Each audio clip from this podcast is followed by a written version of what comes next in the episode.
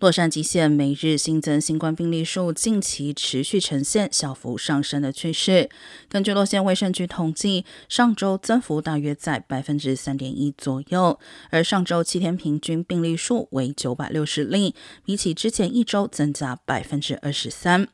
目前每日检测阳性率仍保持在百分之一左右，但过去几天有微幅增加。